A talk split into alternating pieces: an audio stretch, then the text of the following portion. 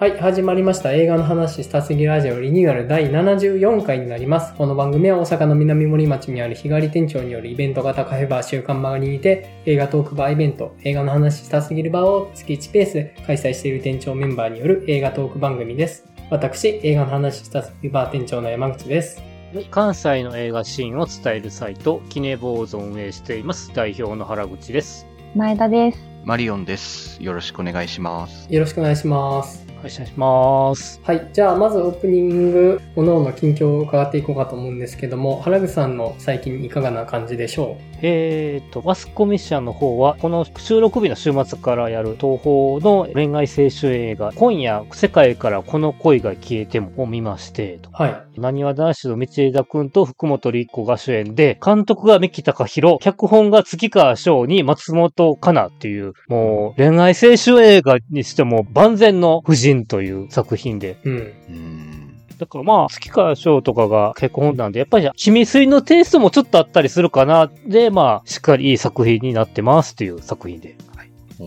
僕全然明るくないジャンルなんですけど、結構熱い座組なんですかね。まあ、そうやな。で、主演の二人が関西出身で、うん。ちょうど今週金曜日にその二人が東宝メダで舞台挨拶があったりとか。うん。まあ、なんせ道枝くん何は男子の子やから、まあ、そういうのがあって、前売り券はよく売れてるみたいですけども、作品自体は良かったですね。うん、なるほどね。で、あと、その他、劇場で割と過去作リバイバルを見まして、まあ、後で山口くんが語ると思うんですけど、マインドゲームを見たのと、はい。で、あと、次のこの収録でやる女神の継承がある分、シネマート震災橋で、南本人のチェイサうん。ーと悲しき獣を見たりと。うんうん。だから、ココさんを見てたんですけど、過去作チェイサーとかはアマプラになってなかったんで、ちょうどフィルムでシネマートで見たんですけど、やっぱり南本人って最終的にどうしようもないオチ持っていく人やなっていうのがあって、うん。で、すいません。ちなみに今週末に女神の継承で監督とキャスが来るので、先に女神の継承を見させてもらったんですけれども、は国村以上に国村というか、どうしようもない国村というか、い。うん。うわーっていう作品になってます。詳しくはみんなで見て語りましょうってことで。はい。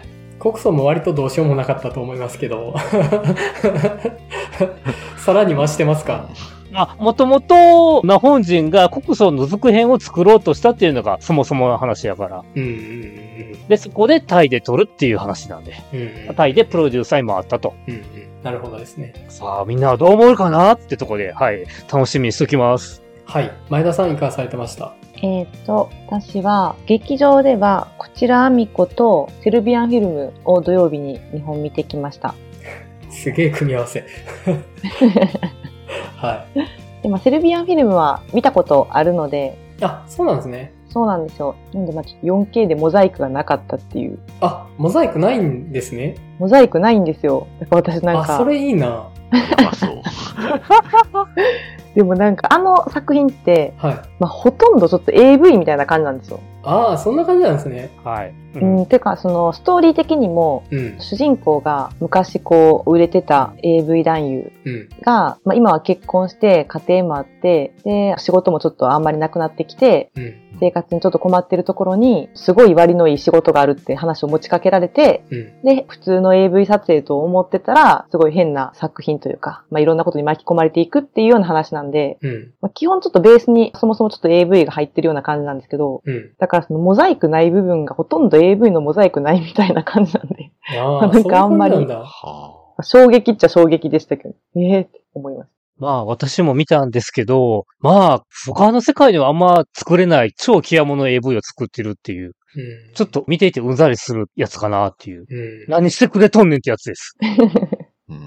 結構人来てましたけどね。まあね、あのゲテモノ感は人集まるタイプのやつですよね。うん。まあ、そっちはそんな感じで、はい。はい。こちらアミコはめっちゃ良かったです。前田さんもちょっと押してましたよね。前話してる時こちらアミコ、注目してた感じでしたよね。そうなんですよ。なんか、あの、原作の小説読んでないんですけど、うん。原作小説の話を知り合いに聞いて、うん。面白そうなテーマであり、映像化したらどんな感じかも気になるなと思ったんですけど、うん。うん、結構残酷な話ではあるんですけど、うん。それをいい話にしてるわけでもなく、残酷すぎる話にしてるわけでもなく、うん。すごいストレートに描いてるっていう感じで、うん。うん、良かったです、めちゃくちゃ。うん。ちょっと僕時間厳しいんですよね。ちょうど仕事から間に合わないタイミングしかなくって。うん。行ってみたい気持ちが。ぜひ配信とかでも見てほしいです。山口さんには特に。あ、僕名指しで。うん。いや、あの、ここのメンバーみんな見て楽しめる作品だとは思うんですけど、うん。結構、なんていうのかな。うーん。子供に関する話なんでね。うん。父親がギリギリのところでどうにか愛情を保ってるっていうのはあるんで。うん。けど山口くんも考えるところ合うかなって思う。うん。結構、私と原口さんは多分、アミコ寄りの人間な気が してて、結構、自分とか、自分の弟の幼少期を見てるみたいな感じで見てたんですけど、でも結構人によって、アミコの捉え方も全然違うんだなっていうのはあるので、うん。そこが皆さん各々どう感じられるのかなっていうのは気になりますね。うん。へうん。マリオンさんもほんまぜひ。ちょっと気になってきましたね。うん。うん。うん。興味深いですね。はい。じゃあ、マリオンさん、いかがでした？僕は東京までちょっと行ってきて、ヒックとドラゴンのシネマコンサートに行ってきました。うん。なんか、言ってましたね。はい。映画の本編を流しながら、うん。劇版、あの音楽は生演奏でやるっていう、うん。スターウォーズとかよくやってると思うんですけど、うんまああれのヒックとドラゴンうん。でっていう形式のやつなんですけど、うん。まあちょっと僕映画音楽好きっていう話は何回か言ってると思うんですけど、結構映画音楽好きになったきっかけぐらいの作品が僕ヒックとドラゴンの音楽だったりするので、えー、そうなんだ。はいなるほど。で、もちろんもう作品も3部作含めて全部大好きなので、うんこれはもうちょっと絶対行かなきゃっていうことで、もうだいぶ久しぶりぐらいに東京に行って、NHK ホールだったので、ああ、ここで紅白やってるんだって思いながら行ったんですけど、うん。いいとこじゃないですか。そう、すごく良かったですね。音良かったし、もう名曲揃いなんですけど、ヒックとドラゴンって。もう、うんテストドライブっていう曲、初めてヒックとトゥースがうん。飛行するシーンで流れる曲とかを、まあ、生で聞いたらちょっと涙が出ちゃいましたね。うんうん。周りの人も結構ね、泣いてる人多くて、やっぱみんなヒックとドラゴン好きなんだなって人がいっぱい会場内にたくさんいる感じで、で、やっぱもう物語がクライマックスになればなるほどもうちょっともう涙なしには見れない物語だし、で、まあ生演奏で聴くそのヒックドラゴンの音楽も最高で、もうとにかく極上な体験をさせてもらいましたっていう感じで、ぜひ2作目3作目とやってくれたら絶対見に行きたいなっていうぐらい、もう素晴らしい体験でしたね。はい。うん。ヒックとドラゴンのこのコンサートって前からやってたと思うんですけど、やっぱあれですか？そのヒックとドラゴンの音楽が秀でていいっていう評価があるからこそ行われるようになったって感じなんですか？まあそうですね。どうしてもなんか日本だとヒックとドラゴンってディズニーとかではないドリームワークスだから、うんうんあんまりこう一般的な知名度ってどうしても低くなっちゃうので、なんかそういったコンサートっていうのはあんまりなかったんですよね。うん。海外とか本国では全然あったんだろうなって感じはするんですけど、それがまあ今回初めて日本でやってくれるってことだったので多分みんな集まったんだろうなっていうことだとは思うんですけど、うん。まあもちろん音楽もすごいですからね。うん。ケルト音楽、うんエッセンスとして入ったような、うん。それでいてすごくなんかメロディアスな曲が多いので、うんサントラとかも買っちゃうぐらい僕も好きな映画なんですけど、うん日本で初めてなんでしたっけ？なんか前からやってるようなイメージがありました。勘違いしてたかえーっと、日本は多分初めてでな。すね。あ、あじゃあうん僕勘違いですね。はい。なるほど。そう。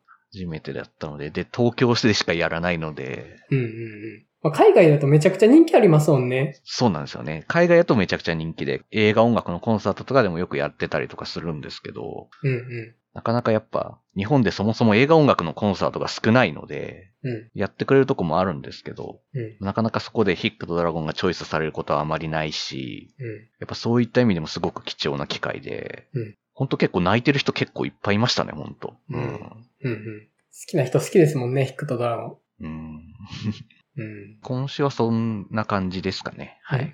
はい。えっと、僕はですね、まず、ちょっと映画以外の話なんですけど、この収録してる週の週末ぐらいにちょっとポッドキャストが配信されなかったり、配信が遅れたりっていうのがあって、えっと、ポッドキャストのホスティングサービスをアンカーに切り替えるっていうのをちょっとやってたんですね。で、アンカーっていうのが Spotify の参加なんですけど、分析機能がすごい充実してるので、こう、いっぱい聞かれとんな、みたいな僕が気持ちよくなるためにアンカーを導入をしてみたんですけど、ちょっとね、Spotify に寄りすぎてて、ちょっとなんか、Spotify の望むような感じのことしかできないなっていうのがあって、うんうん今ってあの、ワードプレスのプラグインで配信してるんですけど、結構手作りでガチャガチャやってる感じが気に入ってるっていうのと、あと、Spotify って音声の YouTube になろうとしてるって言われてるんですけど、うん。ちょっとその姿勢がね、気に食わないところがあって、気に食わない。あんま Spotify の作ったレール乗っかりたくないっていう気持ちが、あのその、シェアが増えたら、広告を打てるようになるわけですよ。まあもともと Spotify 広告打ってますけど、はいはいへシェアが上がったら、まあ広告としての商品価値が上がるっていうのがあるのでまあ、Spotify はもうそこ完全に目指してるんですけど、はいはい。なんか嫌だなという。収益化がどうっていう話がやっぱ入ってくるんですね。もともとポッドキャストって配信できるプラットフォームなら何でも配信できるっていうオープンさが魅力ではあったんですけど、むしろ囲い込む方向を行ってるので、それは Spotify に限らずどこもね、うんうんうん。そのスタンスが気に食わないっていうので、再度アンカーをやめて、ワードプレスのプラグインに戻したっていうので、また今日ちょっとトラブルを起こしました。なんで配信が何度か滞ってることがあったと思うんですけど、そういう思惑でやってたっていう風に捉えていただけたらと思うんですけど、なるほど。はい。で、えっと、映画としてはですね、塚口三三劇場にマインドゲームを見に行きまして、お見た方います？はーい。翌日に来ましたよ。うん、ようやく。ー。まあ見たことはありました。はい。マインドゲーム。はい。はい。もうね、劇場で見るマインドゲーム最高ですよ、本当に。もう、本当にもう、むちゃくちゃ良くって、まあ、しょうもない話なんですよ。割としょうもない人生を送ってる男が、一回死んで、生き返って、生き返ったけど、またちょっとあの世みたいな場所に行っちゃって、みたいな感じの話なんですけど、過去と未来、そして自分の人生の可能性、望むと望まざるとに関わらず、可能性っていうものすべてに関しての全肯定映画なんですよね。本当に。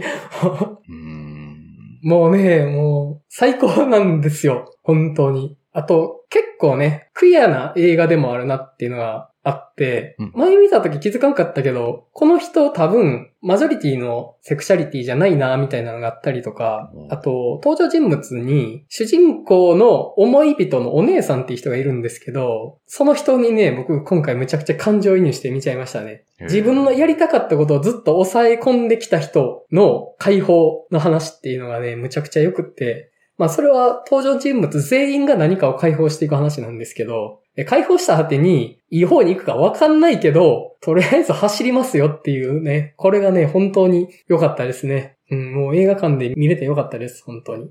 はい。っていう感じでした。はい。じゃあ、テーマトーク入っていこうかと思うんですけれども、